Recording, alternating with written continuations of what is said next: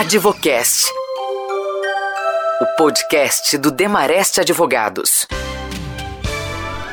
A OMS, a Organização Mundial da Saúde, declarou pandemia em 11 de março de 2020. Desde então, o mundo vem se transformando. No aspecto trabalhista, ainda existe muita incerteza e insegurança por conta das ações de emergência que as empresas estão adotando, principalmente agora em que a crise econômica se acentua. Afinal, quais medidas trabalhistas podem ser adotadas para o enfrentamento da Covid-19? Está na pauta. Coronavírus. Em um cenário de paralisações dos meios de produção e de diversos decretos determinando o fechamento do comércio e serviços não essenciais, grandes questionamentos surgiram sobre as relações de trabalho. Por isso, esse será o tema do nosso Advocast de hoje, o podcast do Demarest. Vamos conversar com sócios da área trabalhista do Demarest, a Cássia Pisotti e o Renato Canizares. Eu queria que a Cássia começasse respondendo uma pergunta, imagino, essencial para quem está nos acompanhando, principalmente os empresários. Falando sobre as duas MPs, Cássia, a 927 e a 936, qual a importância das empresas avaliarem, estrategicamente falando, a adoção dessas medidas provisórias nesse momento de crise? O tipo de medida que cada uma das empresas vai adotar depende especialmente do tipo de atividade de cada empresa.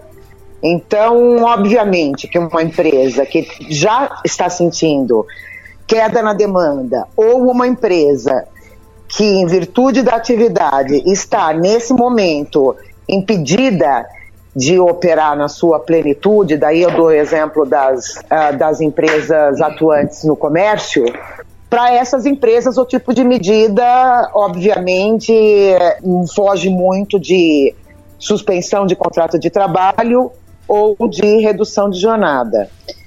Já para as empresas cujas atividades permitem a adoção de home office, o home office acaba sendo a medida mais adequada. É, além desses pontos que a Cássia mencionou, eu acho que, uh, com base no que nós temos visto, um ponto importante é a análise do custo. A gente sabe que medida, as medidas provisórias foram implementadas uh, para a preservação dos empregos, principalmente com a proteção de alguma forma do fluxo de caixa das empresas, né, para que elas não quebrem. E o que nós temos visto na prática é que muitas empresas elas têm implementado ou têm nos procurado com planos que seguem os planos uh, definidos pelas matrizes em outros países, que seguem outras leis e muitas vezes não são os planos mais eficazes para o Brasil. Eu vou dar um exemplo. A medida provisória 936 ela fala que as empresas que implementam reduções de salário e jornada inferiores a 25%, Uh, uh, os empregados não vão ter direito a qualquer tipo de benefício do governo. Quando você coloca isso no papel, uh, você verifica que uma redução de 25% às vezes gera uma economia maior para a empresa Uh, se ela do que uma redução de 10, 20%, mesmo que ela complemente o salário dos empregados para que eles recebam a integralidade da remuneração líquida deles. Então, uh, eu acho que esse primeiro ponto do custo, fazer uma análise de custo, fazer uma simulação das reduções que, que são uh, estabelecidas pelas matrizes e as, as, reduções que são permitidas pela MP, é, é importante para que a empresa consiga mensurar melhor o, o, a sua economia e muitas vezes ela pode ter uma economia maior e gerar um prejuízo menor para os empregados, uma redução menor de, de remuneração para os empregados. Segundo ponto, falando em estratégia, o que nós temos visto na prática, e, e é uma, um ponto que as empresas têm que se atentar muito, é a forma na qual essa redução ou suspensão é implementada. Uh, nós temos visto na prática alguns sindicatos, quando as empresas apresentam as minutas de acordo coletivo para os sindicatos, os sindicatos simplesmente viram e falam: estamos de acordo, podem implementar a redução. Só que a MP fala que os empregados precisam estar de acordo, né? não é só uma, dar ciência aos empregados da redução, precisa ter o consentimento dos empregados com a redução. As regras para validade, os requisitos para validade de um acordo coletivo continuam em vigor principalmente quando a gente fala da assembleia e do aceite dos empregados impactados. Então as empresas têm que tomar cuidado com isso e se atentar a isso para evitarem que no futuro esses acordos coletivos que elas estão celebrando hoje, em busca de uma segurança jurídica, sejam considerados inválidos pela ausência da, do cumprimento desses requisitos legais que existem para a implementação desses acordos. Esse, do ponto de vista estratégico, eu acho que esses são também pontos importantes a serem observados. Tem um outro ponto que eu queria acrescentar, porque na maioria das vezes nós estamos falando de empresas que estão com redução de demanda ou estão uh, impedidas de operar na sua plenitude. Claro que nós temos também, felizmente, vários exemplos de empresas que continuam operando normalmente. Então, para essas empresas, é muito importante que elas também tenham um mapeamento das medidas que elas devem adotar para reduzir os riscos de contaminação dos empregados. Nós sabemos que já existem sindicatos fazendo bastante pressão em empresas para que elas concedam férias coletivas, mesmo em caso de empresas que continuam operando normalmente. Então, é importante que as empresas uh, mapeiem essas medidas preventivas e, nesse sentido, eu dou alguns exemplos. A gente pode considerar aí alterações na questão do transporte dos trabalhadores, para que se evite o uso de transporte público ou o uso de fretado com uh, lotação. Uhum. Outro exemplo é o reforço na higienização dos postos de trabalho, medidas dentro dos, do, das próprias cozinhas dos refeitórios, para que as pessoas que manipulam as refeições uh, usem máscaras, usem luvas, uh, façam a higienização de uma forma constante, Algumas empresas, inclusive, têm, a, além de adotar todas essas medidas no âmbito da, do, do, trabalho, da empresa, do ambiente de trabalho, têm fornecido kits de higiene pessoal e de higiene das casas para os funcionários. Enfim, as empresas elas devem também considerar, do ponto de vista estratégico, esse uh, plano de ação Muitas delas uh, estabelecem até um, um tem estabelecido um comitê de crise para tratar disso, uh, para que possam continuar operando normalmente. Advocast, informação com quem entende. A empresa, é, ela pode exigir é, que, que os trabalhadores que tenham esses sintomas é, do, do novo coronavírus façam é, o exame. É, como é que está essa discussão é, em relação aí a, ao que diz a, a, ao que diz a legislação trabalhista? Tudo que venha a ser feito e esteja relacionado à sintomatologia de trabalhadores, a apresentação de atestados médicos pelos trabalhadores tem que ser feito via serviço médico da empresa. E o serviço médico pode, uma vez constatado que o trabalhador uh, apresenta sintomas, relatou sintomas, ou uh, relatou sintomas uh, apresentados por algum familiar, o serviço médico pode e deve adotar as medidas que forem necessárias, inclusive de testagem, em relação aos empregados. É, é, importante, inclusive, dizer que já existem entidades que têm oferecido, por exemplo, no Rio, a Firjan tem oferecido para as empresas a possibilidade de testar todos os trabalhadores. Nesse caso, como nós estamos falando, inclusive, de pessoas, em sua maioria assintomáticas, o teste deve ser algo opcional. O empregado deve dizer se ele concorda ou não em realizar o teste. Porque, como não é um teste previsto em lei, não seria possível obrigar o empregado a realizar o teste, mas oferecer, sim, como uma opção. E muitas empresas têm uh, adotado esse, esse procedimento de colocar como uma opção a adesão tem sido grande, porque obviamente que é de interesse dos trabalhadores fazerem o teste. Esses testes, eh, eles têm sido custeados em parte pelas próprias empresas, né? Voltando à história da, das MPs, é, e acho que também é uma questão que desperta aí um, um ponto de, de dúvida na, nos empresários. Eles podem é, adotar é, ao mesmo tempo e até de maneira estratégica é, adotar ao mesmo tempo duas é, MPs, tanto aquela do trabalho, que vocês já mencionaram, como a da redução proporcional de jornada uh, e de salário? É, por exemplo, pode diminuir as horas de trabalho e a remuneração de um determinado grupo de, de, de trabalhadores. Uh, enquanto outros trabalhadores terão uh, o contrato interrompido por um período, sei lá, por alguns meses. É possível isso? É possível, é possível. É, inclusive, a empresa pode adotar medidas diferentes em relação ao mesmo empregado. Então, por exemplo, eu posso, ah, em relação ao empregado, claro, dependendo, isso tudo tem que estar formalizado no acordo coletivo ou individual celebrado com o empregado.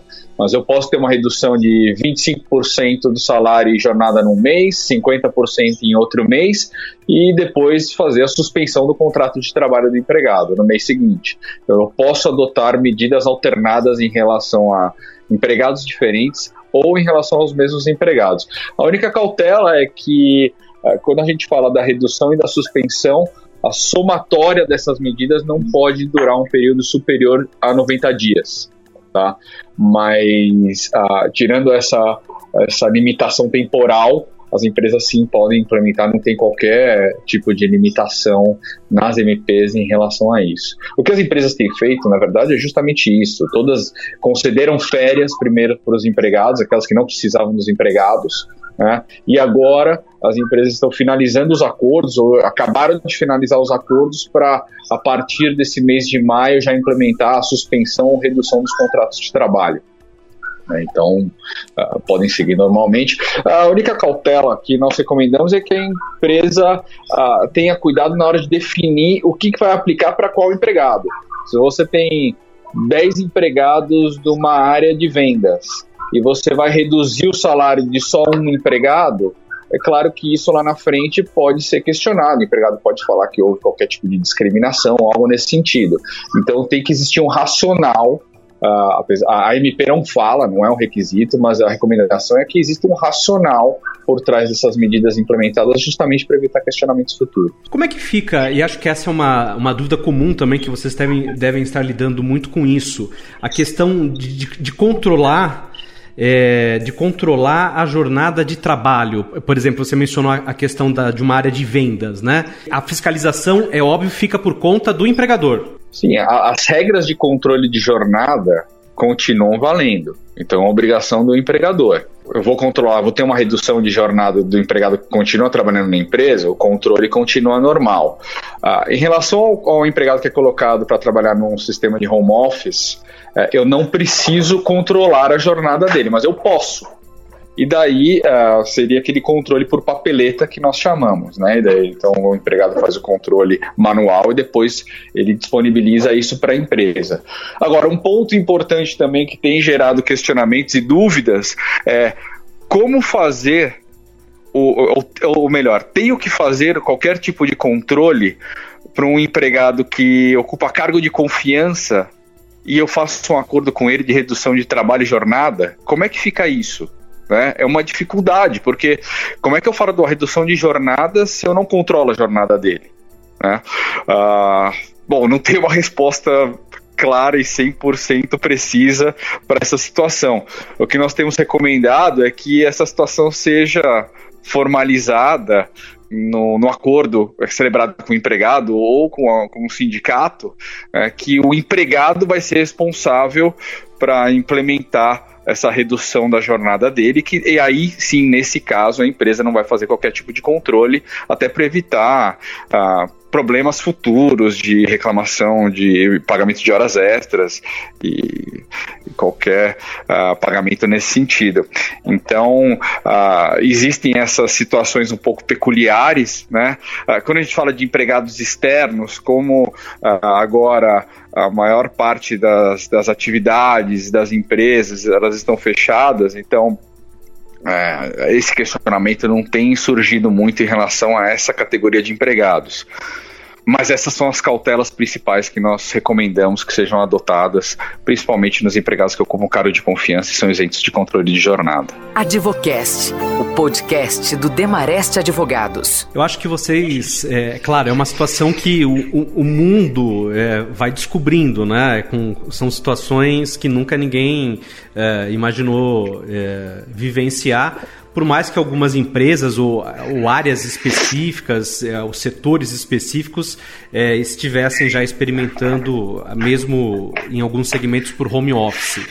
É, eu queria até que vocês pudessem contar aqui casos é, que vocês é, julguem aí mais interessante é, eu vi muitos relatos de, de funcionários, setores é, que queriam é, é, que automaticamente não ir trabalhar, que queriam trabalhar de casa, mesmo a empresa, é, porque existem setores que são essenciais e que não, que não, que não entram aí nessa questão da quarentena.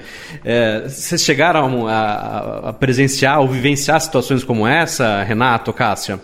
Sim, eu eu recebi sim uh, consultas sobre situações de empregados que, uh, usando o argumento de que fariam parte do grupo de risco, estariam se recusando a, a comparecer para o trabalho. Né? E aí existe uma questão de, do ponto de vista legal, não existe impedimento para que eu ah, exija o trabalho uh, dos empregados, sendo atividade essencial ou não. Eu só não posso exigir o trabalho de alguém que, um, apresente sintomas ou dois, esteja com o diagnóstico da Covid-19. Né? Uh, em alguns casos, inclusive, eu não tenho como uh, uh, permitir que o empregado trabalhe em home office. Atividades produtivas, por exemplo, como é que a pessoa vai fazer o trabalho de casa? Claro, claro. Não, não há essa possibilidade, né? Então, esse empregado que faz esse tipo de pedido, ele tem que ter consciência de que não tem qualquer obrigação legal por parte da empregadora de conceder uma licença para ele. Ele pode até pedir, se ele quiser, uma licença não remunerada, e a empregadora pode, inclusive, se recusar a conceder a licença, imaginando que ela precise dele. Então, tenho sim uh, visto situações uh, de pessoas que que não tenha uh, concordado com continuar trabalhando durante esse período. Mas, é, é, olha, é, é, é exceção. É exceção. A preocupação com o isolamento me parece muitas vezes mais da própria empresa. Eu já eh, vivenciei uh, situações em que a empresa, por exemplo, estabeleceu rodízio então, para reduzir né, a, a, a exposição é, das pessoas e também reduzir o número de pessoas no ambiente de trabalho. Então, a empresa ela, ela veio e estabeleceu é, dois dias vem um grupo, nos dois dias seguintes vem outro, depois vem mais outro grupo. Uh, e chegou ao ponto de ter que chamar as pessoas para orientar que nos dois dias em que elas não trabalham, elas devem ficar em casa. Então se percebe muito que existe sim por parte das, das empresas essa preocupação de reduzir ao máximo o número de pessoas, inclusive para proporcionar o distanciamento de segurança no, no ambiente de trabalho, entre os postos de trabalho, Mas muitas vezes é o próprio trabalhador que não, não tem essa consciência de que uh, esse dia em que ele não precisa ir trabalhar, ele não deve pegar transporte público. Ele deve ficar em casa. Que a, a medida é justamente voltada para evitar a exposição.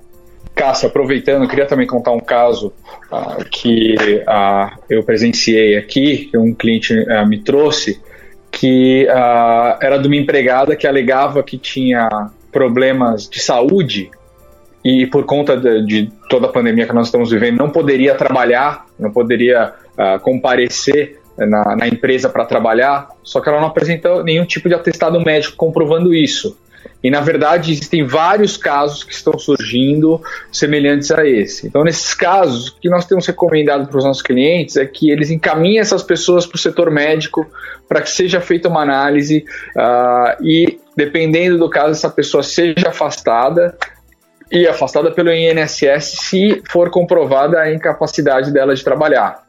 É importante que as empresas saibam que ah, os primeiros 15 dias de afastamento, que em condições normais de temperatura e pressão, a empresa ah, paga o salário desses empregados, na verdade, ah, foi já publicada uma medida eh, do governo que, na qual eh, esse pagamento pode ser compensado do INSS sobre folha.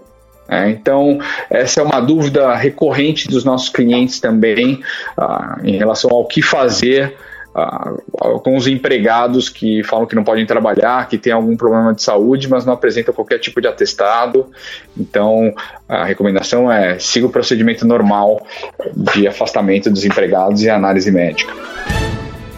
Ok, hora de encerrarmos então mais um episódio do nosso Advocast. Antes, agradecendo os nossos convidados, os sócios da área trabalhista do Demareste, o Renato Canizares e a Cássia Pisotti.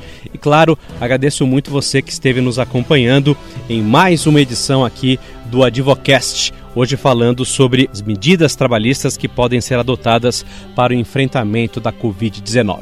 Muito obrigado e até o próximo episódio. Advocast, o podcast do Demarest.